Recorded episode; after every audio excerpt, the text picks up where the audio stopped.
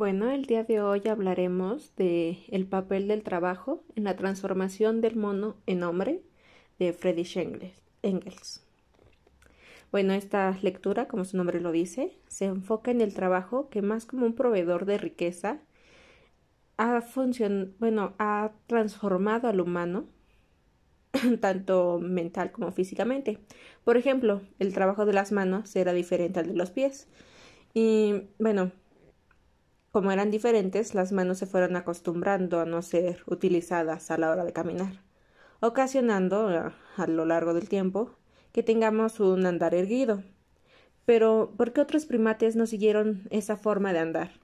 ¿Qué tuvo de diferente nuestras manos con las de ellos? Bueno, la respuesta es que nuestras manos tuvieron que hacer actividades más variadas. Además de recoger y sostener alimentos o construir nidos, el humano fue perfeccionando su mano durante miles de años. Esta, bueno, este cambio de actividades ocasionó también una, una transformación en sus huesos y sus músculos. El desarrollo del trabajo trajo un mayor dominio en la naturaleza, ampliando los conocimientos de diferentes objetos al humano primitivo.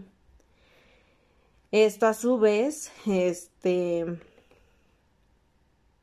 ocasionó una nueva forma de trabajo, el mutuo, el cooperativo, en el cual los humanos se agruparon hasta ser miembros de una sociedad. Pero este trabajo mutuo creó una nueva necesidad, la comunicación. Y para tener una, para tener una comunicación se necesitó desarrollar un órgano para comunicarse. Poco a poco la laringe y los músculos de la boca aprendieron a pronunciar sonidos y se modificaron hasta ser lo que son ahora. Aquí me parece importante rescatar un fragmento de la, de la lectura y dice, cada fenómeno afecta a otro y es a su vez influenciado por éste. Así que el humano, al desarrollar sus conocimientos de la naturaleza y su lenguaje, eh, implicó un cambio en su sistema nervioso, en especial el cerebro. Este, los cambios que tuvo el cerebro ocasionó un, un desarrollo en sus sentidos. Todo es, todos estos cambios que sufrió el humano eh, resultaron en una nueva capacidad de abstracción y de una conciencia. Entonces estas nuevas capacidades se fueron retroalimentando y lo siguen haciendo. Mm, fueron posibles, en parte, por el cuidado de la dieta, bueno, por el cambio de dieta más bien, que tuvo el humano primitivo.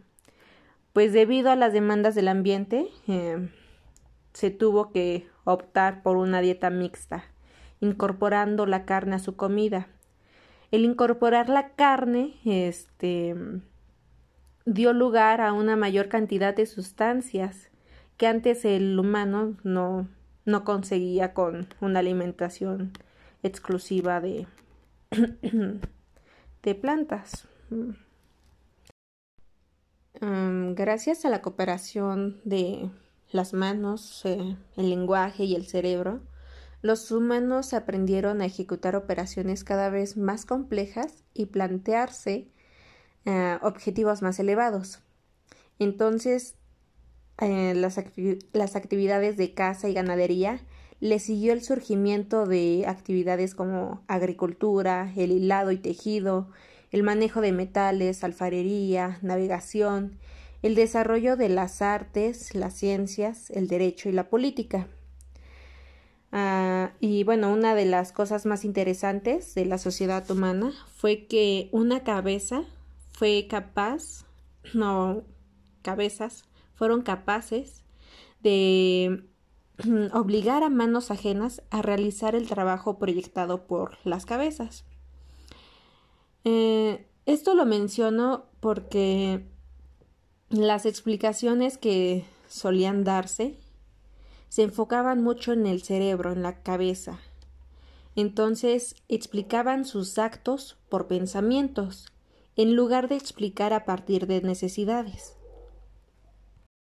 También hay que tener en cuenta que el dominio que logró tener el humano tuvo sus consecuencias que lo afectaron. Volviendo al fragmento que rescaté hace poco, cada fenómeno afecta, se afecta, bueno, cada fenómeno afecta a otro y es a su vez influenciado por este. Entonces, bueno, por un lado, los animales destrozan la, vegetación del lugar sin darse cuenta de lo que hacen. El humano, en cambio, cuando destruyen la vegetación, lo hacen con el fin de utilizar la superficie que queda libre. Em, esto ocasiona que el humano modifique la flora y fauna de continentes enteros a tal punto que son irreconocibles la especie antepasada y la especie actual. Eh, el autor pone de ejemplo el, perro, del cual no sabemos qué especie lo precedió. Bueno, el que el humano omita o omitiera sus consecuencias nos da, nos da a entender que el modo de producción que tenía o que manejamos busca el efecto útil del trabajo en su forma más directa e inmediata y que ante la decadencia de la propiedad eh, ocasionó una división de clases en la población, las clases dominantes y las oprimidas.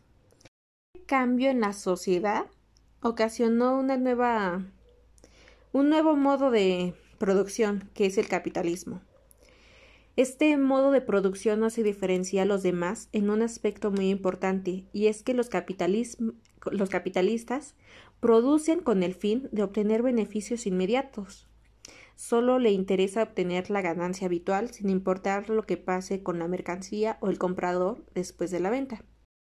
Esto me recuerda mucho a las ventas de nuestro país vecino, Estados Unidos, con la venta de armas y también a la moda tan efímera que está presente en la industria de la vestimenta en todo el mundo, que solo alienta al consumidor a comprar ropa nueva cada ciertos meses.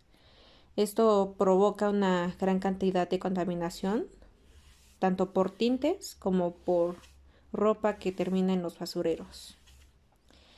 Ah, me pareció muy interesante la lectura de esta semana y creo que deja mucho que nos deja mucho para reflexionar.